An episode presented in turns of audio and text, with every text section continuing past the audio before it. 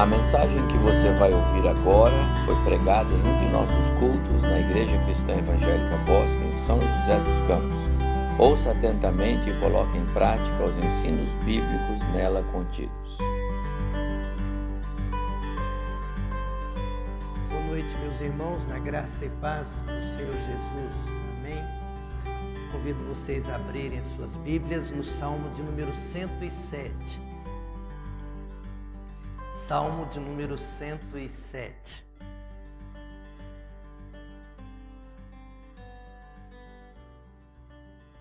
Todos encontraram?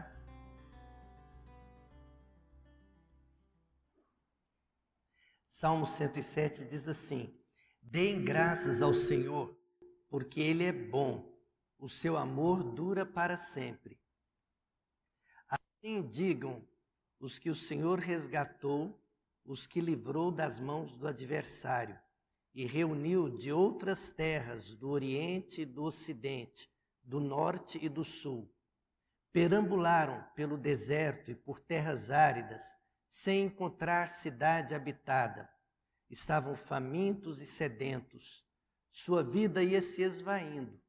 Na sua aflição clamaram ao Senhor, e ele os livrou da tribulação em que se encontravam e os conduziu por caminho seguro a uma cidade habitada. Que eles deem graças ao Senhor por seu amor leal e por suas maravilhas em favor dos homens, porque ele sacia o sedento e satisfaz plenamente o faminto. Assentaram-se nas trevas e na sombra da morte, aflitos, acorrentados, pois se rebelaram contra as palavras de Deus e desprezaram os desígnios do Altíssimo. Por isso ele os sujeitou a trabalhos pesados. Eles tropeçaram e não houve quem os ajudasse. Na sua aflição clamaram ao Senhor e ele os salvou da tribulação em que se encontravam. Ele os tirou das trevas e da sombra mortal e quebrou as correntes que os prendiam. Que eles deem graças ao Senhor por seu amor leal e por suas maravilhas em favor dos homens. Porque ele despedaçou as portas de bronze e rompeu as trancas de ferro.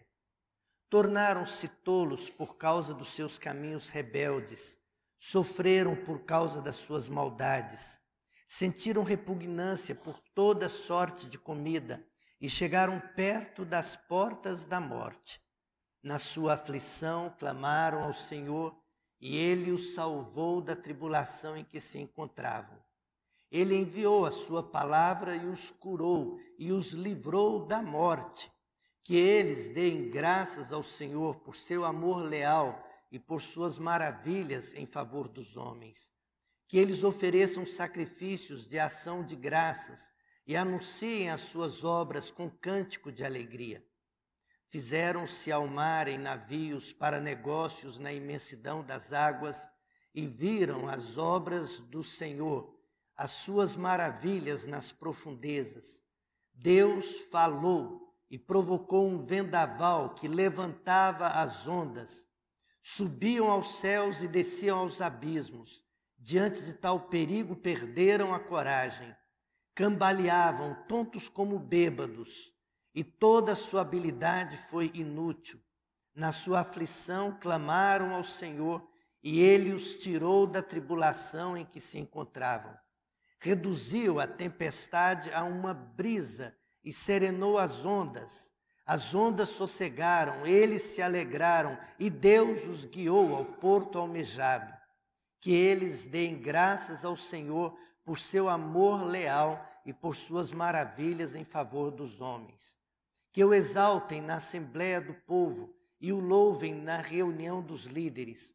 Ele transforma os rios em deserto e as fontes em terra seca.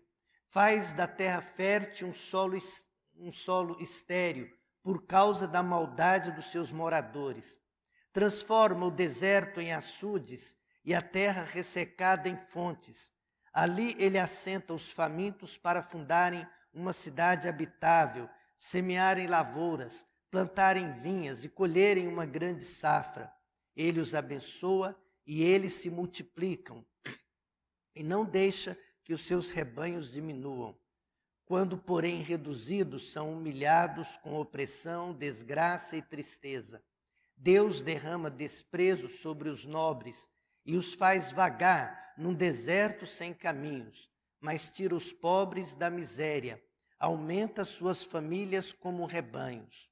Os justos veem tudo isso e se alegram, mas os perversos se calam. Reflitam nisso os sábios e considerem a bondade do Senhor. Amém. Vamos orar ao Senhor mais uma vez. Pai querido, nosso Senhor, pedimos que a bênção maravilhosa do Senhor alcance o meu coração, o coração de cada pessoa que veio ao templo hoje à noite. Sejamos edificados, consolados, animados, ensinados pela tua santa e bendita palavra, Pai. Que o Senhor coloque ah, em nós um coração muito aberto e percebamos a ação do Teu Espírito nos conduzindo na medida em que estudamos a Bíblia Sagrada, palavra de Deus, palavra do Senhor ao nosso coração, Pai. Dá-nos a Tua bênção, Senhor. Pedimos em nome do Senhor Jesus. Amém. A Elia disse que eu vou preferir esse aqui. A Elia é minha esposa. É porque mulher sábia, vocês sabem como é que funciona? Ela sabe que eu vou tossir e na hora de tossir eu posso fazer. Não é isso, bem? É isso. Mulher, falando em, em obediência à esposa, hoje eu estou desobedecendo a esposa. Ela fala constantemente, bem, para que esses textos tão longos desse tanto, imagina, olha quantos versículos nesse salmo. Mas, gente, é uma poesia. A gente lê uma poesia, só um pedaço da poesia é tão ruim, não é? Então a gente tem uma poesia inteira. Aí ela fala assim: eu, eu não entendo o homem. O homem tem um negócio de falar e ficar repetindo e repetindo e repetindo. Por que, que não fala logo direto? Fala o que, que tem. Fala, olha, a gente repete muitas vezes e pregador prega cumprido, porque o que a gente tem a falar é muito importante, bem. Então a gente fala de uma maneira, depois a gente fala de outra, daí a gente fala de outra. Ela fala: vocês pensam que a gente é bobo, já não pegou? Eu falei: é, mas se tiver um que não entendeu, eu tenho que ir até o fim. E olha, o salmista concordava comigo, tanto que ele escreveu uma poesia bem comprida e ele usou três, quatro frentes diferentes para falar exatamente a mesma coisa. Ele usa dois recursos muito preciosos exatamente porque, para ele, o que ele tinha a dizer era muito importante. Primeiro, ele usa o recurso da poesia, que poderia ser musicada para que as pessoas se lembrassem, decorassem, pensassem. Então, ele usa a poesia, a rima, a repetição diversas vezes. Segundo, ele usa a imagem da história, e é muito interessante como ele é capaz de fazer isso ele ao mesmo tempo usa uma narrativa e uma poesia. Ele coloca a narrativa dentro da poesia para fazer a verdade ser plenamente apresentada àqueles que iriam ler a sua poesia. O Salmo 107 é extraordinariamente repetitivo e sério, porque ele tem uma mensagem extraordinariamente preciosa. E a mensagem preciosa é: sejam gratos a Deus, agradeçam a Ele, que a gratidão faça parte da sua vida, que a gratidão é, encha o seu coração, que a sua história abra caminho para a gratidão. E ele repete quatro vezes o versículo que na revista, na Bíblia Revista Atualizada, a maioria de vocês sabe de cor. Não sabem? Olha, é o versículo 8, é o versículo 15, o versículo 21 e depois o verso 31. Como é que está na Bíblia de vocês esse versículo que é repetido? Vamos ver se conseguimos todos juntos. Um, dois e rendam. eu acho que vocês não esperavam que eu ia pedir, que eu estava falando sério, que era para ler. São quatro repetições, podem pegar qualquer um dos versículos, que é o mesmo. Vamos ver o oito. Para o ensaio foi até bom, mas vamos ver se dá para todo mundo ler o verso oito na revista atualizada. Um, dois e. Rendam graças ao Senhor e por suas maravilhas para com os filhos dos homens. A tese que ele tem, o alvo do Salmo 107, é apresentado logo de cara. Ele já começa no verso 1, dizendo: Rendam graças ao Senhor, porque Ele é bom e as suas misericórdias duram para sempre. Na minha versão da NVI, deem graças ao Senhor, porque Ele é bom o seu amor dura para sempre. E é muito interessante, porque esse é um salmo em que ele trabalha duas dimensões. De um lado, ele está se referindo àqueles que estavam dispersos, perdidos, enviados pelos rincões da terra e que voltavam para o redil, como um rebanho que se volta. No outro sentido, ele é um salmo é, também evangelístico, ele tem uma visão carismática, uma visão de apresentação da verdade. Ele tem uma ligação, como o Salmo 67, que se refere no primeiro plano ao próprio povo de Deus e no segundo plano àqueles outros ao redor, as nações ao redor. O Salmo 107, ele fala sobre os confins da terra, que nós lemos lá em Atos, capítulo 1, verso 8, aqui ele diz: Assim digam os que o Senhor resgatou, aqueles a quem ele reuniu de outras terras, do Oriente e do Ocidente, do Norte e do Sul. Todos eles devem aprender a ter um coração grato. Falem muito obrigado. Não se esqueçam disso. É tão interessante como esse tema repetitivo é tão importante. A gente fala com os filhos. Vez por outra, a gente está falando com Pedro, que é o neto. Pedro, falou muito obrigado? Pedro, o que, que a gente fala? É, muito obrigado. Pois é, Pedro. O que, que é muito importante? Por favor, muito obrigado. Você já falou obrigado? E é interessante que Jesus era muito preocupado com isso. Naquela parábola dos leprosos, ele conta a parábola para não deixar nenhuma dúvida e aí ele disse: olha, as pessoas devem ser gratas. E o salmista agora trabalha a ideia de gratidão nas quatro figuras. A razão por que eu estou trabalhando o Salmo 107 é porque nós falamos durante esse final de semana sobre situações de sofrimento e a ação de Deus e como lidar com o momento de sofrimento e como ajudar com aqueles que sofrem. Mas o Salmo 107, ele vai nos conduzir por figuras diferentes e ao final dizer: muito bem, então isso aconteceu com você, aprenda a agradecer, renda graças ao Senhor. As quatro figuras aparecem do verso 4 até o verso 9, a primeira delas, a segunda no verso 10 ao 16, a terceira do 17 ao 22 e a quarta figura do 23 em diante até o 32. E ele faz uma conclusão do verso 33 em diante. A primeira figura é a figura do perdido.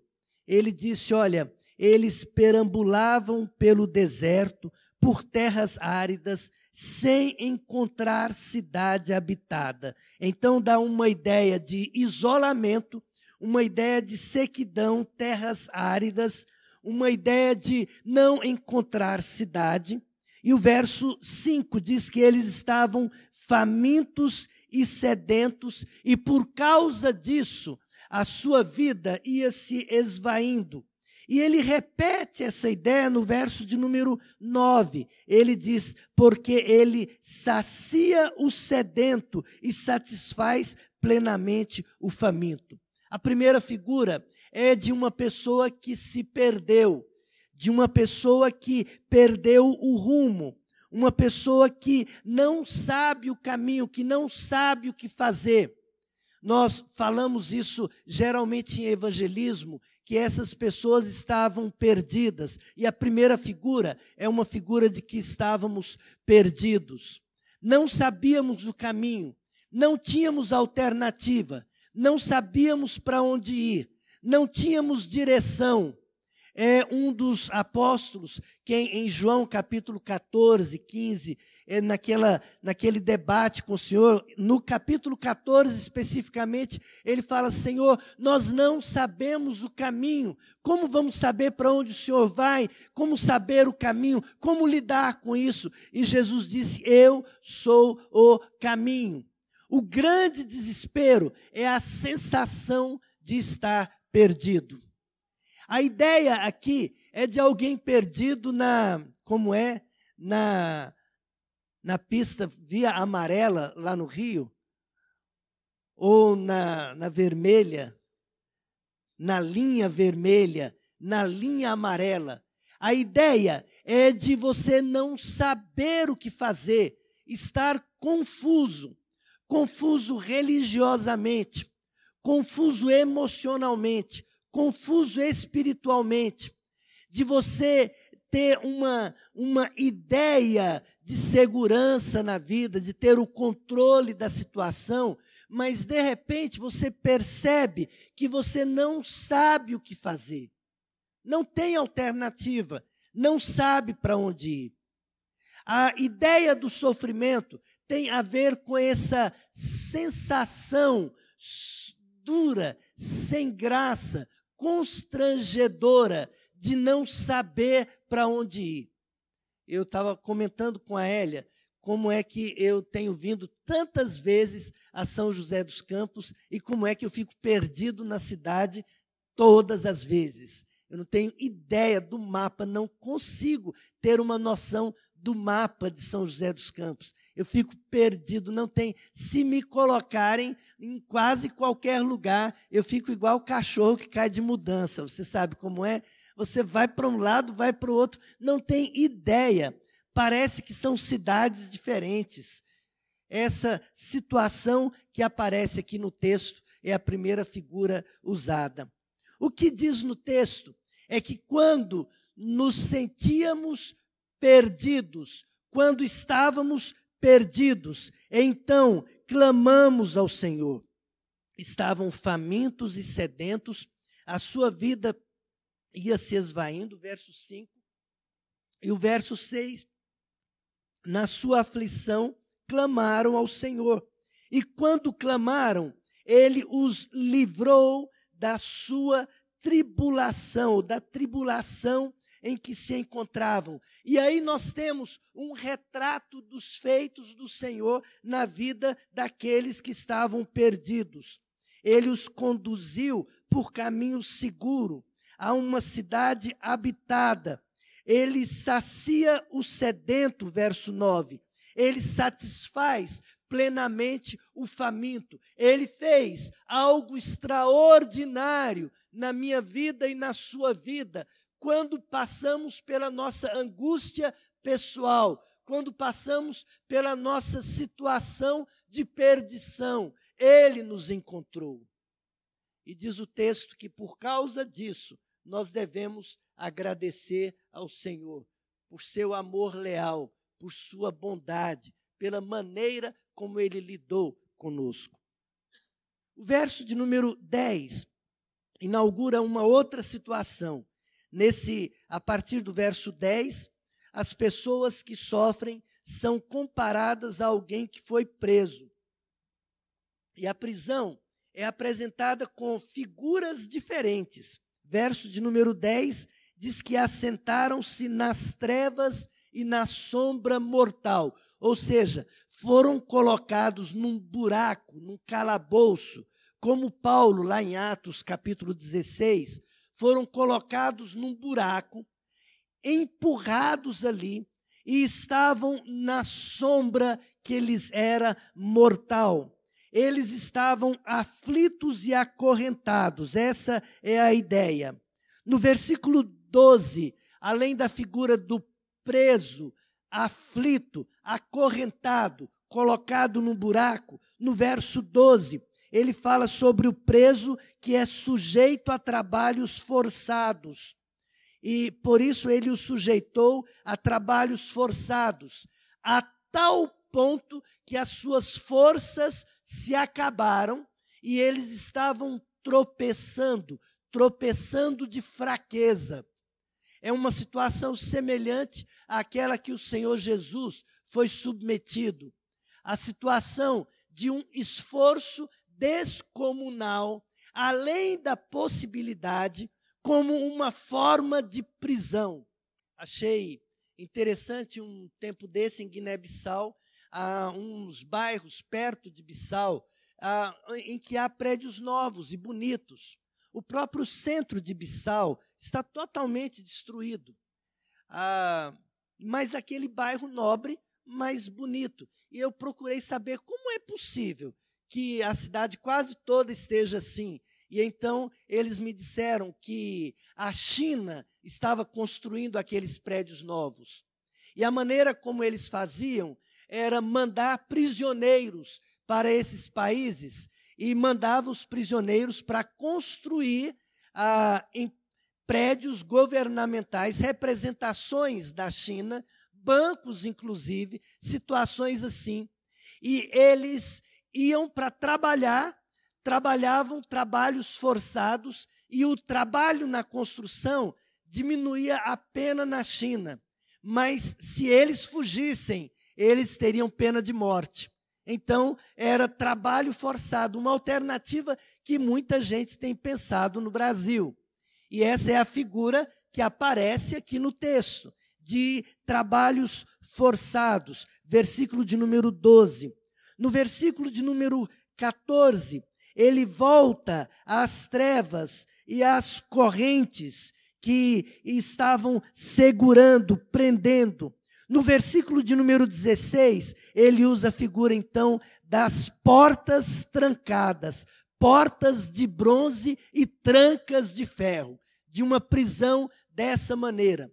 Então o autor, o salmista, ele diz: Olha, vocês estavam presos, presos como aquele que é colocado num buraco, presos como aquele que é colocado em trabalhos forçados, preso como aquele que é colocado numa cela com as trancas de ferro. Vocês eram, sofriam como alguém que estava preso. Essa era a situação. Nesse texto da figura do, do prisioneiro, é, é diferente da primeira figura, porque nessa ele diz que eles estavam presos por causa das suas ações inadequadas. Foi o seu pecado, foi o seu erro, foi a sua rebeldia. É você o responsável por esse estado de prisão. Você causou essa situação e por causa disso você está preso. Verso de número 11: Se rebelaram contra as palavras do Altíssimo e desprezaram os desígnios do Altíssimo, e por causa disso ele os sujeitou a trabalhos forçados. Mas o versículo de número eh, 13 diz que na sua aflição eles clamaram ao Senhor. Eles clamaram ao Senhor e o Senhor os livrou da sua tribulação. E o verso 14 diz que ele os tirou das trevas e da sombra mortal ele quebrou as correntes. 16, ele despedaçou as portas de bronze, ele rompeu as trancas de ferro. Ele fez algo extraordinário, ele libertou vocês. O apóstolo Paulo, na carta aos Colossenses, ele resume essa ideia no capítulo 1, verso 13 em, em, diante, ele tem uma apresentação de Jesus, dos feitos de Jesus. E ele diz assim: Ele nos libertou do império das trevas e nos transportou para o reino do Filho do seu amor, no qual temos a redenção, a remissão dos pecados. Ele fez algo maravilhoso. O apóstolo Paulo usa a figura militar como alguém o que um grande general que vai até o, o reino do inimigo e ele rompe as cadeias, ele rompe porque ninguém, nada resistirá à ação do reino de Deus. Ele vai até lá e de lá ele traz os resgatados, como um grande general que desfila trazendo os resgatados perante o seu rei e diz: Ó oh, rei, meu senhor, estes são aqueles que viviam sob o império das trevas, faziam a vontade da carne e dos pensamentos, estavam sujeitos ao teu inimigo, faziam a vontade do inimigo, de Satanás, no reino das trevas, mas em Jesus Cristo, na morte de Jesus, foram absolutamente libertos e são teus.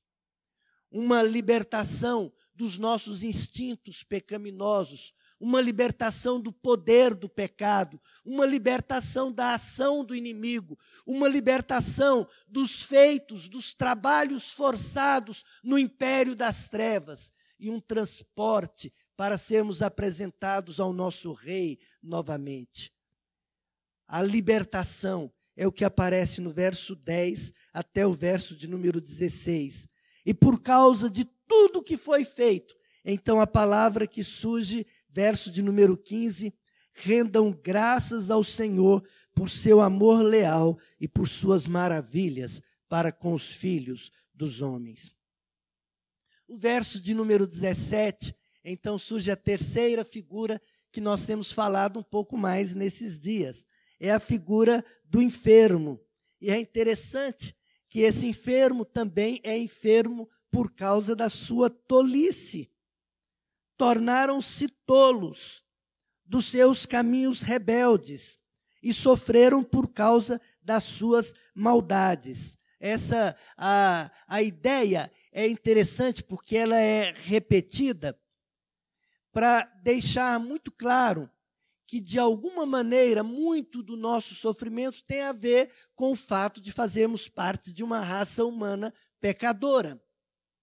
Eu acredito, de verdade, por causa dessa revelação plena da ação do Espírito Santo, que a primeira figura exclui a responsabilidade daquele que sofre para deixar claro que nem todo sofrimento é resultado direto do pecado. Jesus ensinou isso para os seus discípulos. Mas a figura do enfermo aparece no versículo 18. Sentiram repugnância por toda comida e chegaram perto das portas da morte.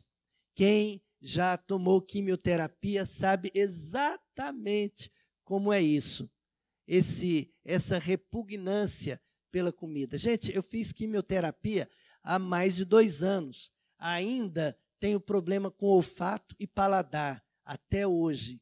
O restinho parece que vai ficar ali como uma lembrança para a gente ser mais grato, para lembrar as coisas boas, porque ela ficou ali. O dia quando ela essa coisa se instalou, essa repugnância, foi num dia que uh, eu ia para quimioterapia, de manhã a Hélia me levava, a gente ia junto para lá, em Goiânia, e eu entrava, colocava ali, ela ficava, é, olha que coisa mais linda, ela ficava lá na portaria esperando por mim o dia inteirinho de castigo. Na hora do almoço, ela foi buscar um lanchinho para o marido mais lindo que ela tem. E aí ela foi buscar uma coisa que eu gosto. Aí então ela comprou um salmão com salada, coisa bem saudável, arrumou direitinho e levou para mim e falou: bem, come. E eu comi uma parte. A partir daquele momento, eu sentia repugnância que eu não podia ver nem salada, nem salmão, nada mais na vida. A ideia da enfermidade aqui é uma enfermidade que pode ser percebida nessa indisposição para comer. E é interessante que as pessoas não entendem isso. A minha mãe até hoje ela não entende. Esses dias, essa semana eu quis dar um troco, mas eu falei que não era justo. Ela já é uma senhora idosa, porque ela não está comendo. Aí eu quis falar para ela, mas olha, vocês não imaginam o esforço que eu fiz para segurar. Mas eu quase falei para ela, mãe, é, é, só fazer emulsão de Scott biotônico Fontoura, colocar mel e um pouquinho de açafrão, mãe. E a senhora vai ter o apetite aberto. A minha mãe achava que eu não comia porque eu não queria. Ela fala: come, meu filho tem que comer. Se não comer, você não vai sarar. Come, meu filho tem que comer. Igual mãe falando para menino pequeno. Agora imagina, eu do alto dos meus 50 e pouco. Ah, na idade que eu estou, e a minha mãe falando come. E ela não. Ela não se contentou com o discurso, não. Ela foi a uma cidade vizinha comprou o mel que ela acreditava que era mel de verdade, foi para casa, comprou biotônico, fontoura. O pessoal mais novo nem tem ideia do que é. E agradeçam muito aqueles que não têm ideia. Certo? E o emoção de Scott é um cheiro horrível. É horrível. Ela fez o preparado e entregou para mim, falou: "Tá aqui, tem que tomar, entendeu? Tem que tomar". Ah, eu me lembro de um dia que eu ia para casa e eu estava tão enjoado com aquilo, eu ia visitar minha mãe. Falei, gente, o que, que eu faço? Eu vou lá na minha mãe. Quando eu chegar lá, eu sei que a primeira coisa que ela vai perguntar é o quê? Tá, tomou o biotônico? Então, eu, assim, muito cuidadosamente, fui lá, tomei o biotônico, tampei o nariz, tomei um pouquinho e saí. Falei assim, gente, eu tenho duas alternativas. Ou eu tomo isso aqui não gostando e vou lá na minha mãe, ou eu terei que mentir. Como eu já peco bastante, tenho que evitar esse pecado é direcionado. Porque eu vou ficar sem graça em pedir licença a Deus para contar uma mentira é, assim, amorosa para minha mãe. Então tomei e fui. Primeira coisa que ela fez foi meu filho tomou, tomei, mãe, tomei agora mesmo, antes de sair, eu tomei. Que bom, meu filho, você já está até comendo, né? Esse remédio é, olha, isso aí é, é batata. Quem toma fica forte. É assim mesmo, mãe. Estou ficando forte.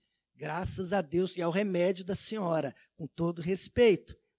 Sentiram repugnância por toda sorte de comida. E aí o que eles fizeram? Versículo 19 na sua aflição clamaram ao Senhor e ele os salvou da sua tribulação. Versículo 20, lindo verso 20. Ele enviou a sua palavra e os curou e os livrou da morte. Ele enviou a sua palavra e os curou, e por causa disso, rendam graças ao Senhor por sua bondade, por suas maravilhas, para com os filhos dos homens. Sejam gratos ao Senhor. Apenas antes de passar para a última figura, lembrando que no texto essas figuras não são o objeto do texto. Não se está falando aqui apenas em ser grato porque você foi curado de um resfriado, ou de um câncer, ou de uma ferida, ou de algo. É o uso do sofrimento e da doença para ilustrar uma verdade muito maior que tem a ver com a doença da alma, com a perdição da pessoa e com os feitos extraordinários de Deus em nós. Por isso, tem tanto a ver com a ceia do Senhor. O versículo de número 22, que eles ofereçam sacrifícios de ação de graças e anunciem as suas obras com cânticos de alegria. E ele vai caminhando aí agora para uma, uma gratidão que deixa de ser reservada entre os perdidos e entre os presos, e agora é uma gratidão exposta, pública. É um convite à congregação, é um testemunho às pessoas, é uma apresentação aos outros também. E a última figura fica muito clara. Versículo 23: Fizeram-se ao mar em navios para negócios na imensidão das águas e viram as obras do Senhor, as suas maravilhas nas profundezas. Além do verso de número 23, eu queria ainda destacar, ah, caminhando o versículo 27, cambalearam tontos como bêbados e toda a sua habilidade foi inútil. O verso de número 23 fala que a motivação para a viagem foi uma motivação de comércio, de negócio, de independência, de segurança, de força, de conduzir a vida, de ter o controle, de querer conhecer, de uh, desenvolver a vida daqueles que se tornaram adultos, que tomaram conta da situação. O verso que segue fala que a sua habilidade foi inútil, muito semelhante aos discípulos que conheciam a região, que eram pescadores, que tinham um controle de toda situação, mas que diante da tempestade gritaram: Senhor, socorre-nos, salva-nos, nós vamos morrer. É uma situação em que você tem a ilusão de que você é o dono da sua história, você é o senhor do seu projeto de vida, você é quem tem planos, você é quem tem o controle. Tiago alerta muito bem sobre isso. Ele diz: olha, tenham cuidado, vocês que dizem: olha, vou a tal cidade, lá eu vou negociar e vamos ganhar dinheiro, e depois de um ano voltaremos. No lugar disso, digam: se o Senhor quiser. Aqueles que tinham controle, então eram os empreendedores que aparecem no texto. E os empreendedores viram as obras do Senhor, viram as suas maravilhas, mas quando estavam tão seguros disso, versículo 25, diz que Deus, foi Deus quem falou, foi Ele quem provocou um vendaval que levantava as ondas. Foi Ele quem fez.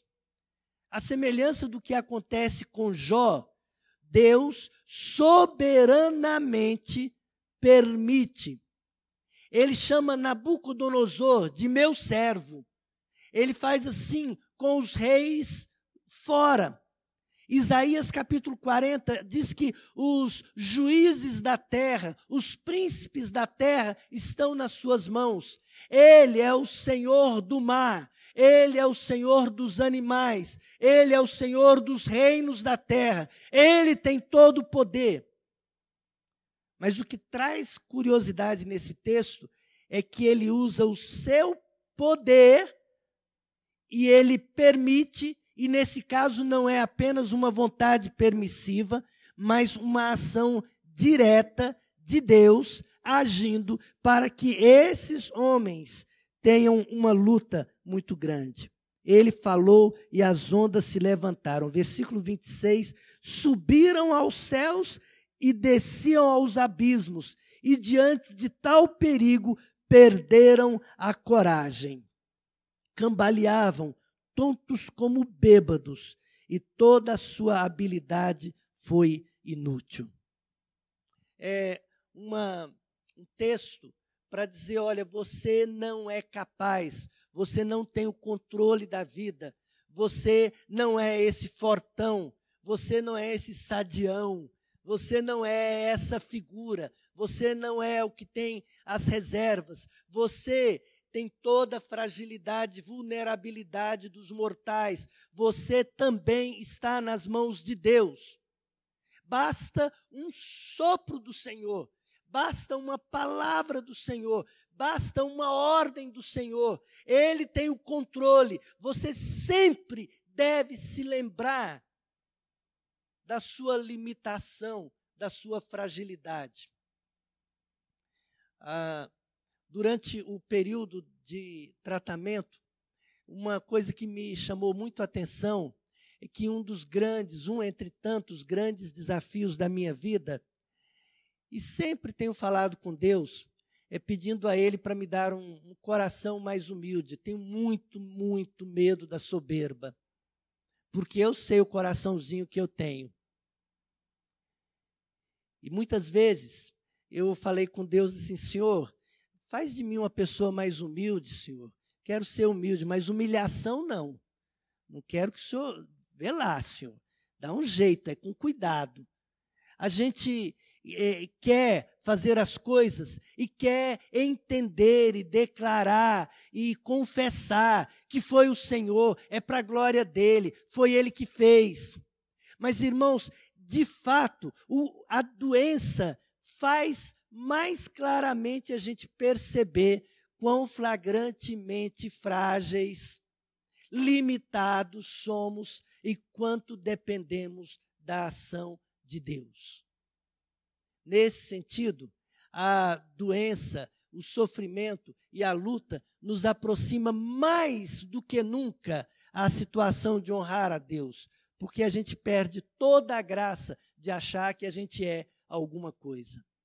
Então, diz o texto que eles não tinham habilidade, eles cambaleavam, tontos como bêbado. Alguém já teve essa experiência de uma embarcação? Já teve? De você passar mal, de dar uma tonteira assim? Você não tem ideia da, do mico que eu paguei um tempo desse numa viagem com a Hélia. Vou eu com a esposa para um passeio de lua de mel, a coisa mais linda. Imagina lá no Caribe. Aí falam de uma ilha linda e vamos para o Caribe, vamos nós num barco e eu todo sim senhor, porque sabe, cabra macho, né? Eu que protejo, eu que controlo a coisa, não é? E pus me fala, vem cá, bem, eu dou a mão, sabe como é o fortão que dá a mão, ela entra no barco, o barco começa a sair e ele vai e vem, e vai e vem. Veio uma chuva, e a hora que veio a chuva, meu amigo, daí a pouco aquele, aquela branqueira começa a aparecer, e aí, meio sem graça, eu falo assim: bem, eu acho que eu vou vomitar. Aí ela fala assim: então corre para a beirada e não vem vomitar aqui, não. E, e aí o, o pessoal vem segurando, e você chama. Ah, que coisa, que dificuldade. É, é, é humilhante. Tá? É humilhante. Ainda bem que é claro que ela não me humilha, porque é, a esposa nunca humilha o marido, né? Ela sempre fala: meu bem, você é forte mesmo. Os fortes é que passam mal assim nas embarcações. É por isso que você passou mal. Não é bem, a coisa não é assim. Diz o texto então: eles na sua aflição que fizeram, versículo 28, clamaram ao Senhor. E o versículo 29, olha que lindo! O verso 29 e o verso 30, ele reduziu a tempestade a uma brisa. Ele serenou as ondas. As ondas sossegaram e eles se alegraram, e Deus os guiou ao porto desejado. Por causa disso, versículo 32, na direção em que ele vai seguindo, exaltem ao Senhor na assembleia do povo, louvem ao Senhor na reunião dos líderes, exaltem a Deus, deem testemunho, falem para um outro tantos e todos, que você depende da graça de Deus, que você foi alcançado pelo favor do Senhor, que toda a sua experiência não seria suficiente, que Deus é o salvador da sua vida, que ele agiu no seu coração, que ele transformou a sua história, que ele lidou com a sua vida, que a salvação vem dele. Faça isso, exalte ao Senhor, rendam graças ao Senhor por sua bondade e por suas maravilhas para com os filhos dos homens. A partir do verso de número 33, o salmista apresenta a conclusão. E a conclusão destaca a soberania de Deus, o controle que ele tem. E é bem interessante que ele vai fazendo na forma de poesia. Ele transforma rios em deserto. Ele transforma fontes em terra seca. Versículo 33. Mas o 34 ele diz: ele faz da terra fértil um solo estéril por causa da maldade dos seus moradores. Ele transforma o deserto em açudes, a terra ressecada em fontes. Mas ele é aquele que tem o controle total, quando, versículo 39, quando os ímpios são reduzidos, eles são humilhados com opressão, desgraça e tristeza. Deus derrama desprezo sobre os nobres. Ele os faz vagar num deserto sem caminho, mas ele tira os pobres da miséria e aumenta as suas famílias. E aí ele fecha dizendo que os justos veem esses feitos e exaltam ao Senhor. O convite do Salmo de número 107 é um convite para mim e para você, meu irmão. O verso de número 43 conclui o convite. Ele é um convite para que reflitamos sobre Deus, para que nos lembremos dele, para que nos voltemos a ele, para que repassemos as páginas da história da nossa vida, para que nos lembremos que foi ele quem fez e quanto devemos a ele para que nós possamos participar da ceia e lembrar os feitos do Senhor e anunciar a sua morte até que ele venha, para que possamos publicar em alto e bom som quem é o Senhor, quanto devemos a ele e o que ele significa para nós. O Novo Testamento tem uma história, quero terminar com essa história. É a história de um jantar que Jesus foi na casa de um fariseu. Capítulo 7 de Lucas fala sobre essa história.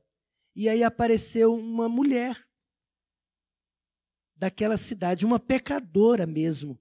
E ela trouxe um vaso com perfume, se colocou atrás de Jesus, a seus pés. Chorando, começou a molhar-lhe os pés com suas lágrimas depois enxugou com seus cabelos, beijou-os e ungiu com perfume. Mas quando o fariseu viu isso, ele disse: se esse homem soubesse que a mulher é pecadora, ele não permitiria. É uma pecadora. E aí Jesus tem uma palavra que eu me lembro dela tantas vezes na minha vida quando tenho que lidar com a minha própria vaidade, especialmente com a vaidade religiosa. Ele disse: Simão, eu tenho algo para lhe dizer. Dois homens deviam a um certo credor. Um lhe devia quinhentos denários e o outro cinquenta. Nenhum dos dois tinha o que pagar, por isso perdoou a dívida a ambos. Qual deles amará mais? Simão respondeu: Suponho que aquele a quem foi perdoada a dívida maior. Jesus disse: Você julgou bem. E aí, aquelas coisas que Jesus faz, assim, meio duras, né? Ele disse: Simão, veja bem, você vê essa mulher? Eu entrei em sua casa, mas você não me deu água para lavar os pés. Ela, porém, molhou os meus pés com as suas lágrimas e os enxugou com seus cabelos. Você não me saudou com um beijo, mas essa mulher, desde que entrei aqui, não parou de beijar os meus pés. Você não ungiu a minha cabeça com óleo, mas ela derramou perfume nos meus pés. Portanto, eu lhe digo: os muitos pecados dela foram perdoados, pois ela amou muito, mas aquele a quem pouco foi perdoado, pouco ama. Que Deus nos ajude, trabalhe o nosso coração hoje, nesse dia de ceia, e nesses dias quando falamos sobre as nossas lutas. Que rememoremos e repassemos e relembremos firmemente, de uma forma muito viva, os feitos do Senhor na nossa vida. A salvação que nos alcançou. Que as figuras do perdido, do preso, do enfermo, do náufrago. Nos ajude a entender o nosso estado sem Jesus. Que os feitos do Senhor, a cada um deles, nos alerte para os feitos dele em nossas vidas. E que o resultado seja uma postura alegre, grata, um coração grato a Deus. o salmista usou as três figuras. Escreveu poesia. Repetiu as quatro figuras. Repetiu. Escreveu um texto longo. Contrariou até a minha esposa com texto longo. Para dizer: eu tenho que falar uma coisa muito importante para vocês. E o que eu tenho a falar se resume só no primeiro versículo. Sejam gratos a Deus. Vamos orar? Senhor, dá-nos a consciência dos feitos de Jesus em nossa vida. Coloque em nós um coração grato ao Senhor, para o louvor da tua glória, em nome de Jesus. Amém.